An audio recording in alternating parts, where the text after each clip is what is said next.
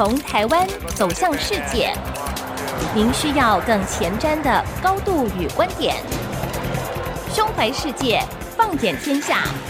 欢迎收听《全球脉动》，刘碧荣焦点观察。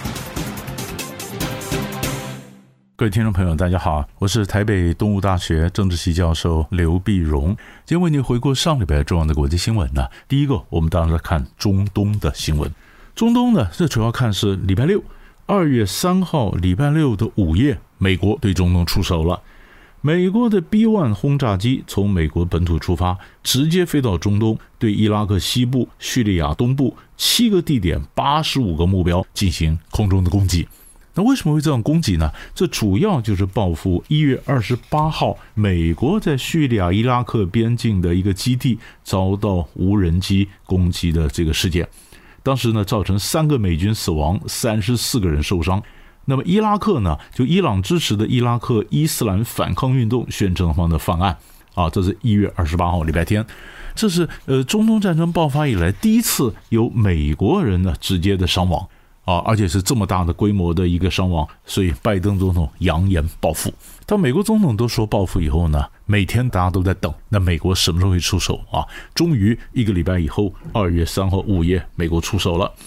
美国出手了，五角大厦呢就表示，这次是针对伊朗革命武装卫队和他所支持的所谓反抗轴心所下的这个攻击令啊。那么反抗轴心呢？那是伊朗他支持的这些代理人战，我们说代理人战争啊，他支持这些民兵，包括真主党啊，包括哈马斯啊，包括我们讲的那么伊拉克的或叙利亚的这些亲伊朗的这个民兵啊，那这里面呢有什叶派。那么也有逊尼派，像哈马斯就是逊尼派，但是他们都是反西方或反美国。伊朗把整个统合起来。这次呢，美国出手攻击，可以说是美国在对伊朗的革命武装卫队呢所进行最大规模的攻击啊，也就是我们看的是炸弹的数量和攻击的地点来讲，这是一个最大规模的一个攻击。而且呢，美国这次非常注意的就是它的这个 B-1 轰炸机啊，是从美国本土出发，美国本土出发，长程飞到中东，而不是从美国在中东盟国的基地里面出发。如果这飞机是从盟国的基地起飞，那可能伊朗就有个借口可以攻打这些盟国啊，也就是伊朗的邻国，说你们呢是帮着美国，你们是帮凶啊。但是现在呢，从美国本土出发，那伊朗就没有什么理由了。但这里面有几个问题啊。这问题就在于这些民兵组织啊，或者伊朗支持的代理人呢，呃，一开始当然是伊朗所支持的，可是慢慢的伊朗也深为所苦，因为这些人慢慢的这些组织啊、民兵啊，羽翼丰满以后，不见得都听伊朗的号令啊，他们各有想法，各有想法，而且彼此还竞争啊，都想说我在这里面做老大，我在反抗轴心里面，我希望能够带领风向，我希望能够引领风骚，所以这每个人起来，伊朗不见得都能够摆平得了啊。所以这是第一个大的问题。呃，还好美国这次并没有攻击伊朗本土。如果攻击伊朗本土的话，伊朗必然反击，中东的战火一下炸开了。但是他没有攻击伊朗的本土，那我们就看看伊朗下一步的反应。但是有没有效？美国攻击以后，这些民兵啊，那有的时候我们是不是收敛一点？有的时候我们不能屈服，继续攻击。没有人能够统一他们各种不同的号令，所以各种的这个零星的攻击事件还是会发生。所以攻击之后，我们还是看到也有无人机还继续在反击啊。所以这个有多少的效果？呃，美国这个大型的报复有多少效果？当然有待观察。可是问题是，二月三号午夜完以后，二月四号，美国跟英国又对也门进行攻击。我们讲的这个中东战争啊，要扩大到不管是伊拉克、叙利亚的这地面，或者红海，红海里面呢，嗯，这个也门的胡塞武装啊，就青年运动啊，不是攻击西方的商船嘛？美国打这个海盗船之后呢，当然也打到也门的本土。那眼看呢，并没有办法完全削弱也门这个叛军胡塞武装的实力，所以美国继续攻击。所以在二月四号，美国跟英国从空中和水面攻击也门胡塞武装。啊，十个地点，至少三十个目标，那么包括了指挥控制中心，包括的地下的武器库等等，所以也就是从整个中东的呃地中海东岸，然后到红海边啊，从北方到南方的整个的攻击，这是二月三号、二月四号。二月四号攻击的同时呢，美国国务卿布林肯出发，布林肯在二月四号到二月八号到中东访问，穿梭外交啊，那么要到沙特、到埃及、到卡达、到以色列、到约旦河西岸，希望能够促成中东的一个停火。布林肯这次出发呢，他的整个的副案是这样的：第一个呢，希望呢以色列跟哈马斯能够暂时停火一到两个月，能够交换人质和囚犯。人质囚犯先交换，呃，第二阶段是不是能把暂时的停火呢，能够变成永久的停火？啊，本来只是暂时停火嘛，啊，暂停火是不是能够永久的一个停战？啊，停战协议。那停战协议完了以后呢，第三个阶段在推动区域和平。美国希望巴勒斯坦呢能够进行改革，然后那么希望能够说服以色列接受巴勒斯坦建国啊。那美国同时在推动，那么以色列跟这个沙乌地阿拉伯完成它的建交。这是一个大的计划，但是你想，这是非常艰巨，非常艰巨。在今天这个战火呢，烟硝味这么浓的时候，大家互相攻击的情况下，看起来还没有和平的条件啊，是不太容易。但是也看到，布林肯也非常辛苦。这是中东爆发战争爆发以来第五次中东之行。那么是到了这个二月八号以后，能不能带回来一个暂时的呃，大家双方的停火协议呢？这是我们可以呃继续盯着去看的。第二大块新闻，我们要注意的是欧洲。欧洲只要看了最近的这一两个礼拜的这个新闻呢，你可以看到欧洲的农民罢工，农民罢工包括德国、法国、比利时、荷兰、罗马尼亚、波兰，一下子全走上街头啊，那各种示威，示威呢，这里面各个有不同的原因，但是可以看出来，它主要的原因呢，其实当然就是经济情势嘛。那么最早的时候呢，追溯到最源头是二零一九年。二零一九年，欧盟当时呃各国达成个绿色的一个协议，那强调呢要去碳啊，因为晓得今年环境问题非常严重，要能够去碳，而且经济能够数位化啊，尽早达到碳中和。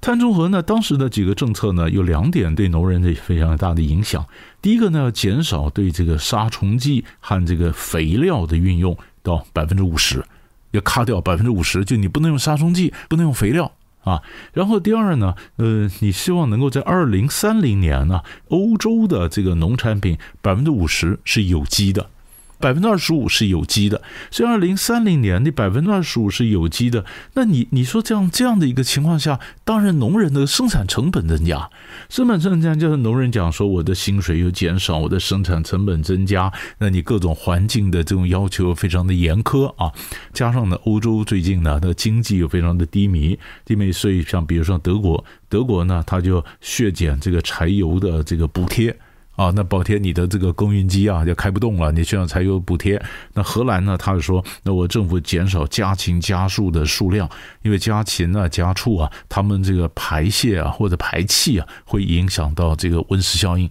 啊，所以所以要要减少。就农人说，这也受不了。啊，那加上这个经济不好，你发现各种的补贴减少，外国的进口增加，然后各种环境的规定又不能用杀虫剂，又不能用肥料，啊，然后又要求我们在二零三零年以前要做到百分之二十五是有机农业，那这个整个成本一升下来，农人觉得受不了，走上街头。而且这走上街头，虽然最后的导火线各国原因不同，但上街头之后呢，是会传染的。所以你可以看到，嗯，从法德国、法国、比利时、荷兰。然后呢，东欧这边，罗马尼亚、波兰怎么都上来？那在上个礼拜呢，有一点缓和。法国政府二月一号礼拜四的时候呢，做出一个承诺，他说：“我愿意给农民啊更多的保护，能够控制农产品进口，给农民更多的援助啊。”那你是不是就从街头就回来？所以有的有的国家呢，农民的这个抗议啊，就开始撤了，撤了，可是他们就在等啊，等政府你所承诺的能不能做到啊？可是我们在看政治上的效应呢，当农民觉得说他们受到了很多呃进口的这个商这个农农产品的这影响啊，所以他们的这个希望能够加强各种管制，也刺激了极右派的这个支持度增加，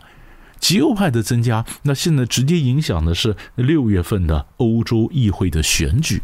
所以你可以看得出来，这是从各种气候的变迁，从气候的规范，就规范加上经济的这个衰退，然后影响到农民，农民走上街头，带动极右派势力的起来，极右派势力起来，最后反映在六月份欧洲议会的选举上面。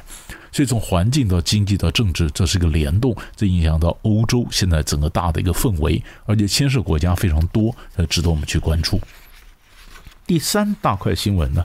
我们大家看的是澳洲跟中国的关系。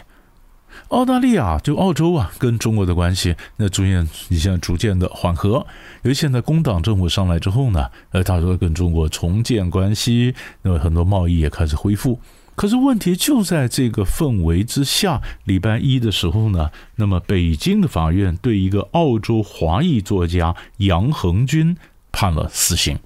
理由就是间谍，啊，判了死刑，缓刑两年。杨恒军呢，本来是中国外交部的官员，叫杨军，后来移民到澳洲，他改了名叫杨恒军。杨恒军呢，二零一九年时候被捕啊，到中国的时候被捕，被捕当然理由就是间谍，但经过几好几个月的严刑拷问呢、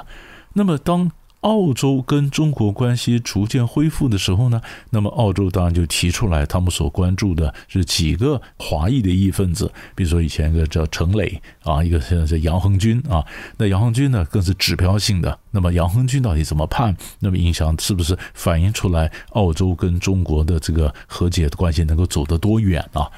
结果礼拜一被判出来死缓之后呢，澳洲的外长黄英贤呢，他就表示震惊。震惊！他没想到在这个大的氛围之下，还可以判到这么重的刑啊！震惊！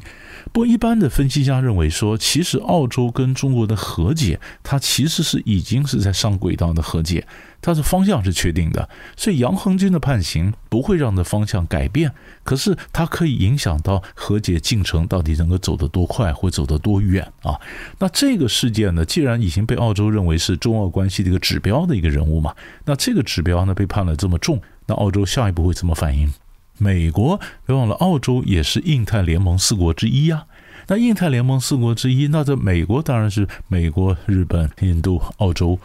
那美日印澳四国联盟，那这会不会有什么样的影响？那这个事件呢？呃，对于将来的中澳关系的。啊，它也许走得会慢一点，或者说它也许不会改方向，但是它的深度跟它的这个长度，它的走得多远都会受到影响，这个就很值得我们去看。所以是以上呢，就是上礼拜大概三大块的新闻，就为你整理到这里。那在这里先预祝各位新年快乐，我们年后再见。